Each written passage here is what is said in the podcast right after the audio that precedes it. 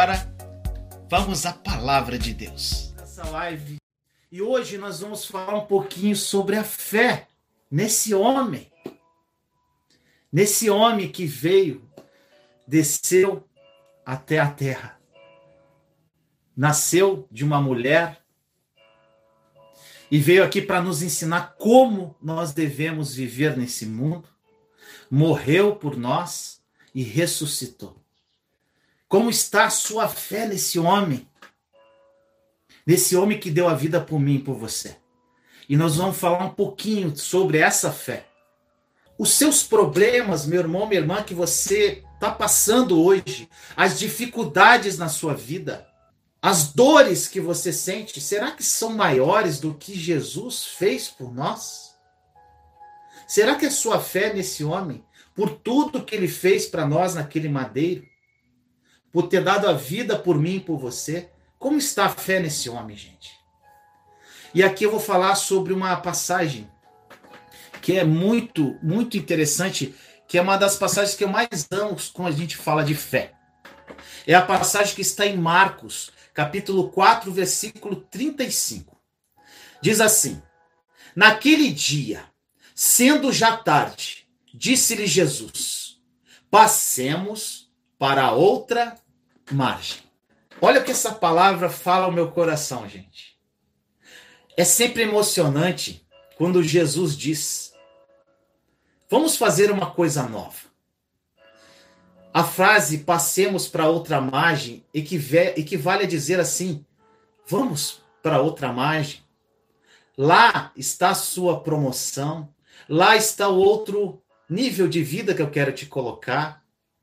As bênçãos que eu tenho para você estão a caminho, lá na outra margem.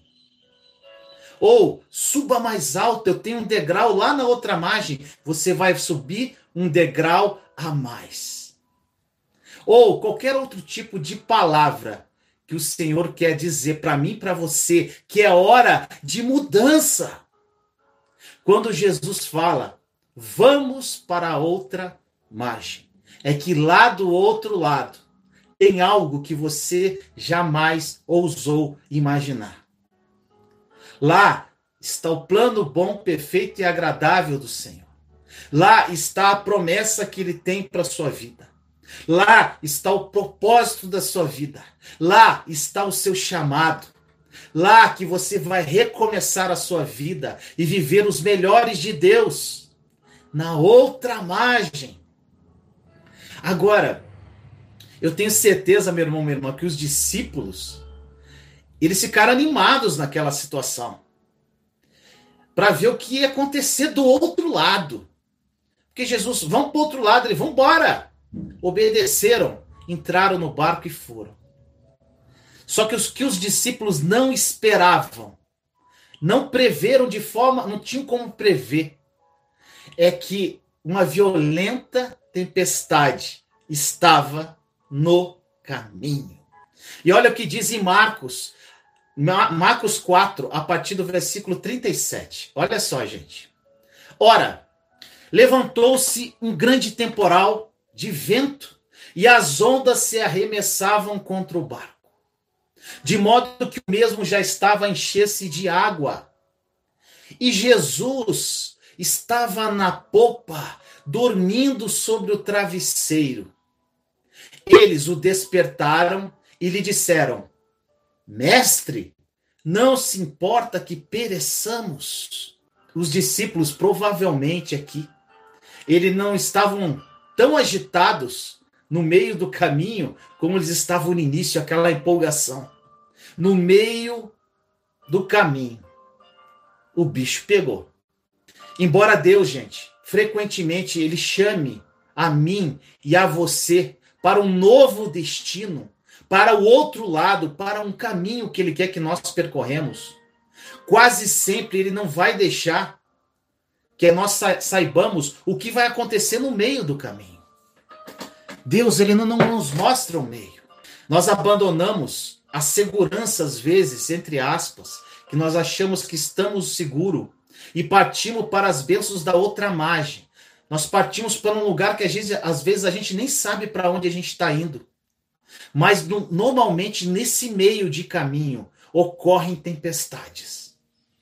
O meio geralmente é um lugar de teste. O meio é um lugar de prova. O meio é um lugar de tribulação. O meio é lugar de ondas que batem no barco.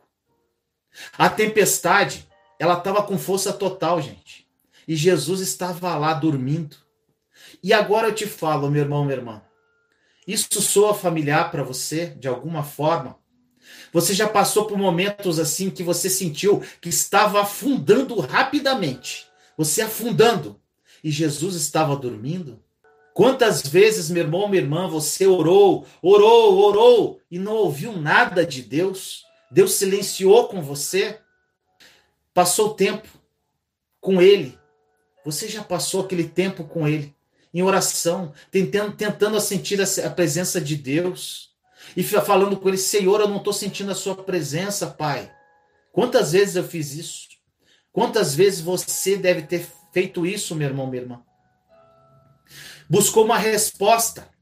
Senhor, me dá uma resposta, fala comigo, fala através da tua palavra, me dá uma voz, me dá um sinal e nada. Quantas vezes? E você ficou sem saber o que fazer? Muitas vezes a gente pode chamar essas estações que nós vivemos no meio da tempestade como, como se fosse uma noite negra. Uma noite negra da alma, onde está tudo nebuloso, onde nós não conseguimos ouvir a Deus, onde a gente não consegue entender o que está acontecendo na nossa vida. Nesse caso, a tempestade na qual os discípulos estavam não era uma chuvinha, gente, ou uma inofensiva tempestade de verão, era um verdadeiro furacão. Quantas vezes, meu irmão, minha irmã, você olha para um lado, para o outro, parece que você está no meio de um furacão na sua vida? As ondas não estavam indo e vindo calmamente, mas elas chicoteavam o barco com tanta fúria que o barco estava enchendo de água. E você vê que não tem mais saída. Gente, só isso já seria o suficiente para assustar qualquer um naquela ocasião. É, são nesses momentos, meu irmão, minha irmã, de tempestade, de furacão, quando o barco da nossa vida parece que vai afundar. É aí que nós devemos usar a nossa fé nesse homem que ressuscitou por você, que morreu por você, que levou todas as suas dores na cruz do Calvário. É no meio da tempestade, o início da tempestade, o início melhor, quando nós entramos no barco e Jesus nos chama para outro lado, nós vamos empolgados. Quando nós chegamos na outra margem, maravilhados, empolgados. Mas a fé não se usa no início e no fim, se usa no meio, no meio da tempestade. Gente, nós podemos falar, nós podemos ler sobre a fé, nós podemos ouvir sermões sobre fé, cantar músicas sobre fé. Nós fazemos isso constantemente. Mas é na tempestade que nós usamos a fé. Nessas horas da tempestade, que nós descobrimos verdadeiramente quanta fé nós temos. A fé, meu irmão, meu irmão, é como um músculo. Ela se torna mais forte quando ela é usada. E não só quando falamos dela. Ela vai se fortalecendo com o tempo, de acordo com como nós usamos a nossa fé. E a fé só é testada nos problemas, nas dificuldades. Para onde você corre, meu irmão, minha irmã? Quando a tua fé está abalada, quando você está desesperado, você corre para onde? Você corre para o joelho e fala com o papai sobre isso? Ou você corre para os seus amigos para desabafar? Gente, uma coisa que eu vejo muito que acontece, principalmente eu vejo muito aqui sim, algumas pessoas que às vezes me procuram, elas querem desabafar desabafar. Desabafar. E quando você quer orientá-las a buscar e aumentar essa fé, aumentar a nossa fé no Filho do Homem, que veio, morreu na cruz por nós e ressuscitou, as pessoas fogem, porque às vezes ela quer botar para fora só. Só que às vezes a pessoa bota para fora e desabafa. E daí, daqui a pouco aquilo vem à tona de novo, gente. O problema é muitas pessoas não querem mudanças. Elas querem que você se comova com problemas dela, com o problema dela. E, e a maioria das vezes, meu irmão, são problemas que ela mesma entrou. Nós arrumamos os nossos problemas. A partir do momento, gente, que nós conhecemos Jesus em espírito e verdade, quando nós entendemos o mistério da cruz, quando nós entendemos o mistério da cruz, o mistério da morte e ressurreição de Jesus, quando nós entendemos quem nós somos em Jesus Cristo, quando nós começamos, gente, a ler a palavra e a fé vem pelo ouvir e ouvir a palavra de Deus, a nossa vida começa a mudar.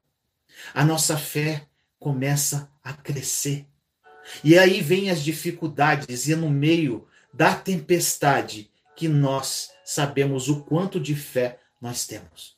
Cada tempestade que nós enfrentamos na nossa vida capacita eu e você a lidar melhor com a próxima tempestade que virá, porque as tempestades virão, porque o próprio Jesus falou que tereis aflições. E logo, logo, nós vamos se tornar, sabe o que? Navegadores bons.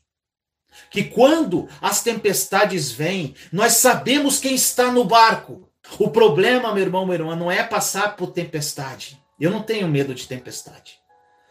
Eu tenho medo se tiver tempestade e Jesus não estiver no barco. Aí nós estamos com um problema sério. Gente, de acordo com a palavra de Deus, nós somos mais que vencedores em Cristo Jesus. Romanos 8:37. Nós já somos vencedores. Ele já venceu, gente. Ele morreu, gente. Ele venceu. Ele venceu o diabo. Mas nós temos que usar, gente, o poder e a autoridade que nós temos no nome dele. E nós não usamos. Nós somos mais que vencedores. E o que isso significa? que nós já sabemos que nós vamos vencer a batalha, mesmo antes dela começar. Vai começar um problema na sua vida, você sabe que é vencedor, porque na palavra diz: somos mais que vencedores. Mas como eu sempre falo, nós temos que acreditar no que está escrito. Se a gente não acreditar na palavra de Deus, gente, se nós não acreditarmos no que lemos, Gente, não adianta nada, a nossa fé não vale de nada. Gente, é uma grande benção a gente enfrentar tempestades da vida, sabe por quê? Porque é ali que nós nos preparamos para chegar fortes na outra margem. Mas nem sempre é divertido. Mas, gente, é maravilhoso você saber que você está passando por uma tempestade e mesmo você estando na tempestade, você tem uma paz no seu coração que excede o entendimento humano. A fé é para o meio, gente, da tempestade. Nós começarmos uma coisa não requer uma fé tremenda. Quando nós começamos algo na nossa vida, não requer uma fé tremenda. O começo e o fim são emocionantes, mas o meio é que complica. A sua fé é para ser usada durante as tempestades, no meio das tempestades. Mas, gente, não tem como chegar na outra margem se a gente não passa pelo meio. Jesus queria que os seus discípulos crescem nele. Nós temos que passar para outra margem. Jesus falou para ele: passemos para outra margem. O que, que Jesus quer dizer? Que ia chegar na outra margem de qualquer forma. Você vai chegar, gente. Mas o meio é que você usa a fé. Porque vai vir um medo, gente. Vai vir um receio sobre sua vida. Vão vir tribulações. E, gente, Jesus, ele esperava que eles tivessem fé que Jesus estava ali e que eles iriam chegar de qualquer forma. No entanto, assim, nós ficamos com medo. Gente, nós, nós temos medo, nós somos seres humanos. O problema é como nós enfrentamos esse medo.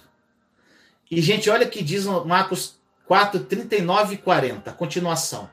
E ele, despertando, repreendeu o vento e disse ao mar: Acalma-te, cala-te. O vento se aquietou e fez-se grande bonança. Então lhes disse: Por que tendes medo? Ainda não tendes fé? Gente, aqui é muito claro o que eu já falei várias vezes para você. Onde o medo, o medo ele vem sobre você. Você não pode deixar o medo tomar conta de você. Se o medo tomar conta de você, a tua fé vai embora. Jesus fala aqui. Se o medo entra, acabou a fé, gente. Se a preocupação entra, acabou a fé. Se a ansiedade entra, acabou a fé. Eles não ocupam o mesmo lugar. Jesus ele acalmou a tempestade, mas aqui ele repreende os discípulos pela falta de fé deles. E por que Jesus faz isso, meu irmão, minha irmã? Por que ele faz isso? Porque, gente, é vital para o nosso futuro que cresçamos na fé. Que é a confiança em Deus, que é a confiança em Jesus. Se Jesus permitisse que nós ficássemos com medo e continuasse a acalmar nossas tempestades, sem nos corrigir e ensinar nada com elas, nós não aprenderíamos nunca, gente. E nós sempre viveríamos no meio da tempestade para o resto de nossas vidas. Gente, uma das coisas que nós precisamos mudar na nossa vida é a nossa resposta às tempestades da vida. Meu irmão, minha irmã, como você tem reagido às suas tempestades? Eu vou falar um pouquinho de mim, que sempre gosto de falar meu testemunho. Naquele momento de uma maior tempestade na minha vida, onde eu estava sem emprego, desempregado, sem dinheiro, sem esposa, com uma filha prestes a se suicidar, fora de casa, sem saber para onde eu ia. Quando a tempestade bateu forte, gente, eu entrei em desespero, eu, eu tive angústia, eu tive medo. Gente, eu não tinha fé o suficiente. Porque, como eu disse, a fé é um músculo, gente. A fé, ela vem através das dificuldades. A sua fé aumenta através das dificuldades. E, gente, muitas vezes que eu estava lá, no meu quarto, às vezes virando a noite, sem dormir, desesperado, ali que eu busquei a Deus com todas as minhas forças e através de lendo a palavra de Deus. E a palavra diz: eu queria aumentar minha fé. Aí eu falava para o Senhor assim: Pai, aumenta a minha fé. Quantas pessoas falam isso, gente? Senhor, eu creio, mas aumenta a minha fé. Gente, como é que aumenta a fé? Só tem duas formas de aumentar a sua fé, meu irmão, meu irmão. Duas formas. A fé vem pelo ouvir e ouvir a palavra de Deus. Ler a palavra, ouvir a palavra de Deus. E a segunda forma de aumentar a sua fé, prova. Então, se você não ler a palavra, gente, vai vir prova para você. Ou você vai aumentar a fé através da prova e da, ou da leitura da palavra, ou os dois. Porque quando você pede paciência para Deus, ele vai botar alguém do seu lado para perturbar a sua vida.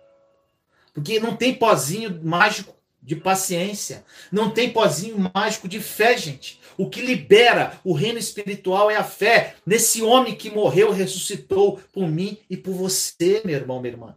Gente, Jesus ele morreu, ele ressuscitou. Gente, e na palavra está escrito, nós temos que crer no que lê, que existe um plano bom, perfeito e agradável lá no plano espiritual para mim, para você. Deus já desenhou todos os dias da sua vida e é um plano bom, perfeito e agradável, está escrito, gente. Só que esse plano está lá e ele só vai chegar para você se você liberar através da sua fé para sua vida, a sua fé que atrai o que Deus tem para você, gente. As pessoas têm que entender isso. Mas para entender isso, gente, tem que criar intimidade com o papai. Tem que ler a palavra, tem que renunciar ao pecado, tem que renunciar à própria vida por Jesus. Aí vai entender, gente, as coisas começam a fazer sentido. Você começa a entender o mistério da morte e ressurreição de Jesus, você começa a entender por que você passa por tribulações, você começa a entender como o Espírito Santo age na sua vida, você começa a ficar sensível à voz de Deus, você começa a ficar sensível ao trabalhar do Espírito Santo. Mas isso vem com a sua fé liberada no meio da sua tempestade e ouvindo a palavra de Deus. A fé é isso, gente. A fé, ela aumenta dia a dia. E se você fala que não tem fé, é mentira. Porque Deus fala na palavra, o Senhor fala, a cada um eu dei uma medida de fé. E, gente, nesses dias eu falei para vocês, a fé pequenininha de Pedro, né? Pedro não andou sobre as águas, não falei essa palavra para vocês esses dias? E Jesus, quando ele afundou, ele falou: Homem de pequena fé. Gente, não importa o tamanho da sua fé, é se você está usando o pouquinho da fé que você tem. Foi a palavra que eu disse esses dias, gente. O pouquinho. Diz lá na palavra: se você tiver a fé do tamanho de um grão de mostarda, que se eu mostrar no meu dedo aqui, você nem vê. Você pode remover montanhas. Isso quer dizer que Deus não está se importando com o tamanho da fé. Ele se importa se você usa o pouquinho que você tem. Agora, se você não usar porque você acha que é pouco, você não vai crescer, meu irmão, minha irmã. Usa o pouquinho que restou da sua vida. Se é um pouquinho de fé, como foi na minha vida, só tinha um pouquinho, me agarrei naquele pouquinho, porque Deus, ele te faz o teste no pouco para te colocar no muito, meu irmão, minha irmã. É exatamente assim que funciona. Essa palavra, gente, mudou muitas coisas na minha vida. Quando eu entendi, gente, que eu tinha que usar eu, uma coisa, gente, que muitos de vocês podem estar passando. Eu não me achava digno de falar de mudança, de falar o que Deus estava fazendo, porque eu não tinha resultado. Às vezes a pessoa, para fazer algo, para caminhar, ela quer que todas as circunstâncias se ajeitam. Gente, sempre vai ter obstáculo. A pessoa espera o momento oportuno para caminhar. Ela espera que Deus ajeite todas as áreas. Gente, eu já pensei assim. Eu falo tudo que eu falo para você com fundamento, gente, porque eu já passei. E quando você passa, você de alguma forma vira autoridade naquilo. A ferida que você superar, você vai virar autoridade nessa ferida. Então, meu irmão, minha irmã, entenda isso. Use sua fé, nem que ela seja muito menor que um grão de mostarda. E quando e uma coisa que me fascina, me fascina, gente. Oh, glória. É quando Pedro, Pedro, esse homem de pequena fé, que Jesus falou, homem de pouca fé. Foi esse mesmo homem, gente, que andou sobre as águas. Um homem de pouca fé, tinham 12 discípulos no barco, só ele andou. Ele foi ousado. Ele usou a pouca fé que ele tinha e caminhou no sobrenatural. E é isso que Deus quer. Ele quer que você use a pouca fé que você tem para você ir de encontro a Ele e andar sobre as águas. E se você afundar, Ele vai te tirar. O problema, meu irmão, minha irmã, não está vivendo tempestades na vida. É quando Jesus não está no barco. Ele está ali, gente. E uma palavra, uma palavra dele, ele acalma a tempestade mas ele quer saber até onde vai a sua fé. Você vai pular do barco?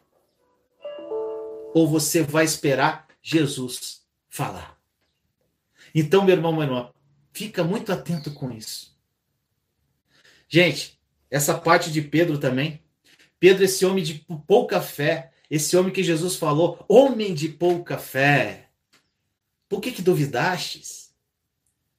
Por que que você é um homem é, quando ele fala, Jesus fala, homem de pouca fé, nessa passagem que eu li agora, é, uma, é como se Jesus falasse assim: eu tô aqui do teu lado e você não acredita em mim ainda? Você já viu tantos milagres que eu fiz, Pedro? E esse homem de pouca fé, gente, num, e ele sendo um homem iletrado, porque está na palavra que Pedro era iletrado, ele era analfabeto. Esse homem analfabeto, ele, com essa pouquinha fé, num sermão, ele converteu 3 mil almas. Oh, glória! Esse homem de pouca fé, onde ele passava a sombra dele, curava, diz na palavra, em Atos dos Apóstolos. Eu quero essa pouca fé de Pedro, gente. O problema não é a quantidade de fé que você tem, meu irmão, minha irmã. É como você tem usado a sua fé. Você está usando o pouquinho de fé que você tem? Porque se você falar que não tem, você está mentindo. Porque a palavra fala que você tem. Todo mundo tem fé. Deus deu uma medida de fé, seja ela pequena ou grande. E essa fé ela aumenta através da sua busca, através da sua renúncia, através de você parar de ficar olhando para os seus próprios problemas e buscar intimidade com Deus. Pare, meu irmão, minha irmã. Hoje é dia de renascimento. Oh, glória! Jesus? Jesus renasceu, gente. Renascimento é o nascer de novo, é uma nova vida. Então aproveita essa nova oportunidade, meu irmão, minha irmã, e renasça. Recomece. Nós servimos a um Deus de recomeços. É uma especialidade de Deus. Recomeço. Então hoje é dia de recomeço. É dia de você entregar seu coração a Jesus e caminhar com toda a sua fé, porque ele vive, eu e você podemos crer no amanhã. Que essa palavra, meu irmão, minha irmã, tenha tocado no fundo da sua alma. Hoje é um dia, gente, que é para a gente festejar, comemorar. Jesus morreu por mim e por você. Mas você tem que entender que ele morreu para que nós tivéssemos uma vida e uma vida em abundância. João 10, 10. O diabo vem para matar, roubar e destruir. Jesus vem para que a gente tenha uma vida que transborde, uma vida abundante em todas as áreas, gente. E já está disponível, tá lá. É só você liberar sua fé dia a dia, buscando com todas as suas forças, que no plano espiritual Deus vai liberar tudo para você, meu irmão, meu irmão. Um plano muito melhor do que você imaginou. Hoje, gente, eu não estou nem no, eu não estou nem na metade da minha caminhada. Gente, eu já falei para você isso uma vez. Um ano, um ano você vivendo a promessa de Deus para sua vida. Você não vai lembrar de, das dores nem, nem nada, mais nada do que você passou. Nada. Gente, nada. Um ano você vivendo a promessa de Deus na sua vida, que é só o comecinho do que ele vai fazer na sua vida. Você não vai lembrar das suas dores. Você não vai lembrar das suas humilhações. Você não vai lembrar dos, do, das suas rejeições. Você não vai lembrar da tua angústia. Você não vai lembrar de nada, gente. Nada. Eu garanto isso a você. Um ano. Você pode estar sofrendo 20 anos. Em um ano você não lembra mais de nada. Você só vai lembrar do seu passado para você dar testemunho de vida da onde Deus te tirou e aonde ele te colocou. Eu garanto isso a você, meu irmão, minha irmã. Mas tem que ter uma entrega. Vamos crer no Filho, no Filho de Deus, Jesus que morreu e renasceu por nós. E ele vai mudar a tua vida, meu irmão, meu irmão. Assim como ele mudou a minha. Assim como ele tem mudado a vida também de muitas pessoas aqui do canal. Muitas pessoas que estão aqui no canal, gente. Muitas pessoas que estão aqui já estão com as vidas mudadas. Eu recebo, gente, eu recebo depoimento, testemunho todo dia, gente. Todo dia tem testemunho. Todo dia as pessoas falam: o Senhor mudou minha vida. Eu entendi o deserto. Meu Deus, o deserto é transformação. O deserto não é dor. Gente, todo dia. Eu, glória a Deus. Entenderam? Porque eu passei, gente, por isso. E eu tenho aqui fundamento para falar para você que a tempestade vai vir, mas é ali, na tempestade, que Deus vai testar a sua fé. É a prova final. Porque, gente, aqui, a margem, aqui é onde, aqui é da onde você vai sair com o barco. E aqui é o lugar onde você vai chegar. Esse meio. Gente, é igualzinho. Escravidão do Egito, terra prometida, deserto. A tempestade é como se fosse o deserto. Mesma coisa, lagarta, borboleta. Para você virar uma borboleta, você tem que passar pela fase da lagarta. Casulo é a mesma coisa. Gente, casulo, deserto, tempestade. É tudo a mesma coisa. É, é uma forma diferente de você falar sobre deserto. A tempestade é o próprio deserto. Só que é um aprendizado, gente. Que essa palavra tenha tocado a sua alma. E eu queria te convidar agora para orar comigo. E nós vamos orar em cima do Salmo 23. Salmo lindo, que eu amo demais e eu tenho certeza que você conhece. Então vamos orar, meu irmão, minha irmã. Se coloca na presença de Deus agora nesse momento e vamos pedir para que o Espírito Santo toque ao seu coração. Senhor amado, nos colocamos na Sua santa, doce presença nessa manhã de domingo, Pai. Ele vive, Pai. O Jesus vive, Pai. Eu posso crer na manhã. Senhor Jesus morreu na cruz, Pai. O Senhor deu o filho que o Senhor tanto amava para vir a esse mundo com um propósito, Senhor, de nos resgatar e ele veio, Pai, nos ensinou como deveríamos viver. Depois, Senhor, ele morreu numa cruz por mim, pelos meus irmãos, e ele ressurgiu, Pai. Ele ressuscitou.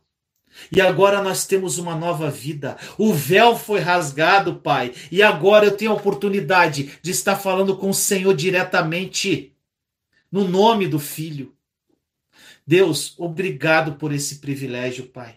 Eu agradeço eu, meus irmãos e irmãs que estamos aqui, Senhor.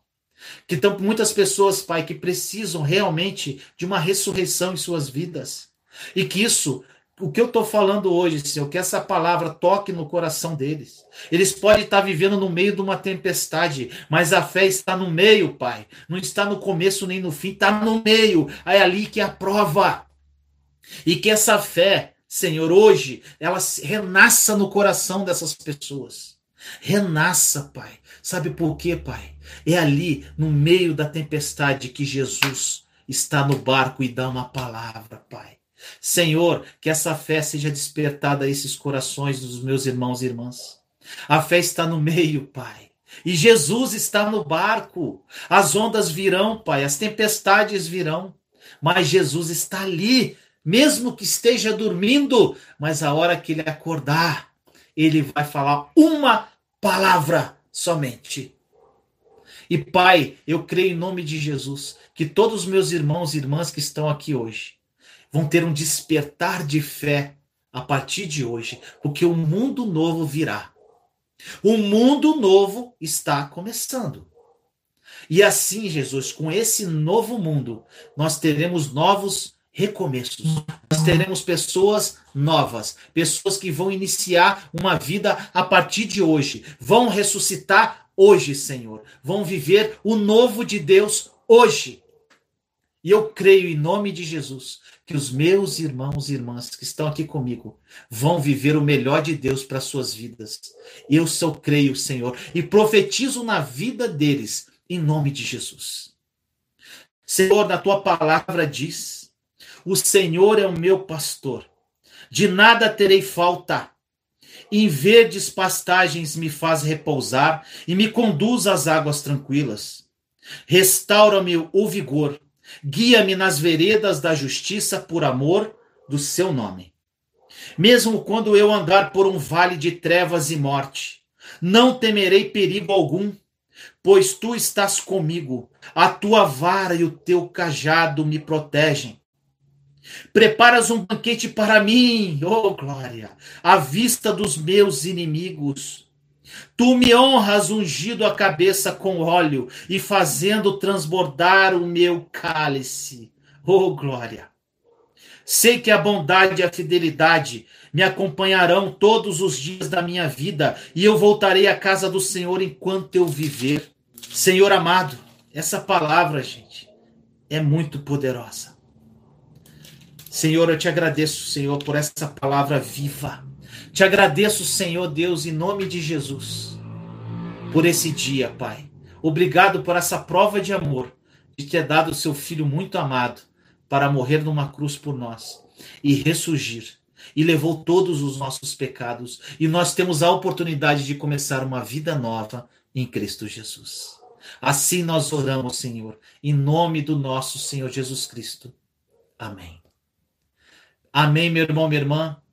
Meu irmão minha irmã, quando eu estava lendo esse salmo, que eu amo demais e você deve gostar muito, uh, no versículo 5, 23, 5 diz assim: Preparas um banquete para mim à vista dos meus inimigos. Tu me honras ungindo a minha cabeça com óleo e fazendo transbordar o meu cálice. Gente, sabe o que é isso aqui, gente?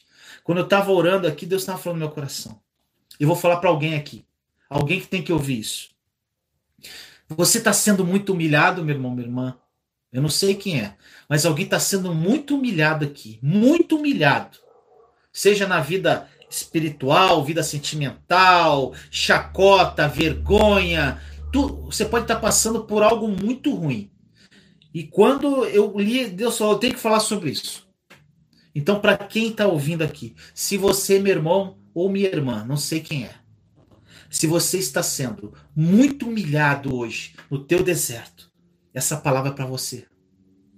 As pessoas que estão te humilhando, meu irmão, minha irmã, vai acontecer. Essa palavra vai se cumprir na tua vida. Sabe o que, que vai acontecer? Vai ter um banquete. Oh, glória! Para você. E essas pessoas, essas pessoas que te humilharam, vão sentar à mesa com você. E essas pessoas que te humilharam, que te apontaram, essas pessoas que estão aí, falando de você, cochichando de você, falando que você não vai dar certo, que a tua vida acabou. Você vai, Deus vai preparar um banquete e eles vão sentar na mesa com você. E Deus vai ungir a sua cabeça com óleo. Deus, as pessoas que te humilharam vão ver a unção de Deus caindo sobre a sua cabeça, meu irmão, minha irmã. A unção de Deus, eles vão ver. E além disso, eles vão ver o cálice transbordar. E sabe o que vai acontecer? Você, quem prepara banquete, gente, para o inimigo, é porque você quer o bem do inimigo. Você não deseja o mal das pessoas que te humilharam. Você vai dar um banquete. E quando eles virem a unção sobre você e transbordar de você essa unção, a água viva que vai brotar do seu interior, eles vão ter essa pessoa que te humilhou, ela vai ter sede da tua água viva. Ela vai ter sede dessa água, oh glória, e você vai dar de beber para ela. Eu profetizo, eu não sei para quem é isso, mas eu tenho certeza que falou com alguém. Em nome de Jesus. E aí, meu amado e minha amada, gostou do vídeo?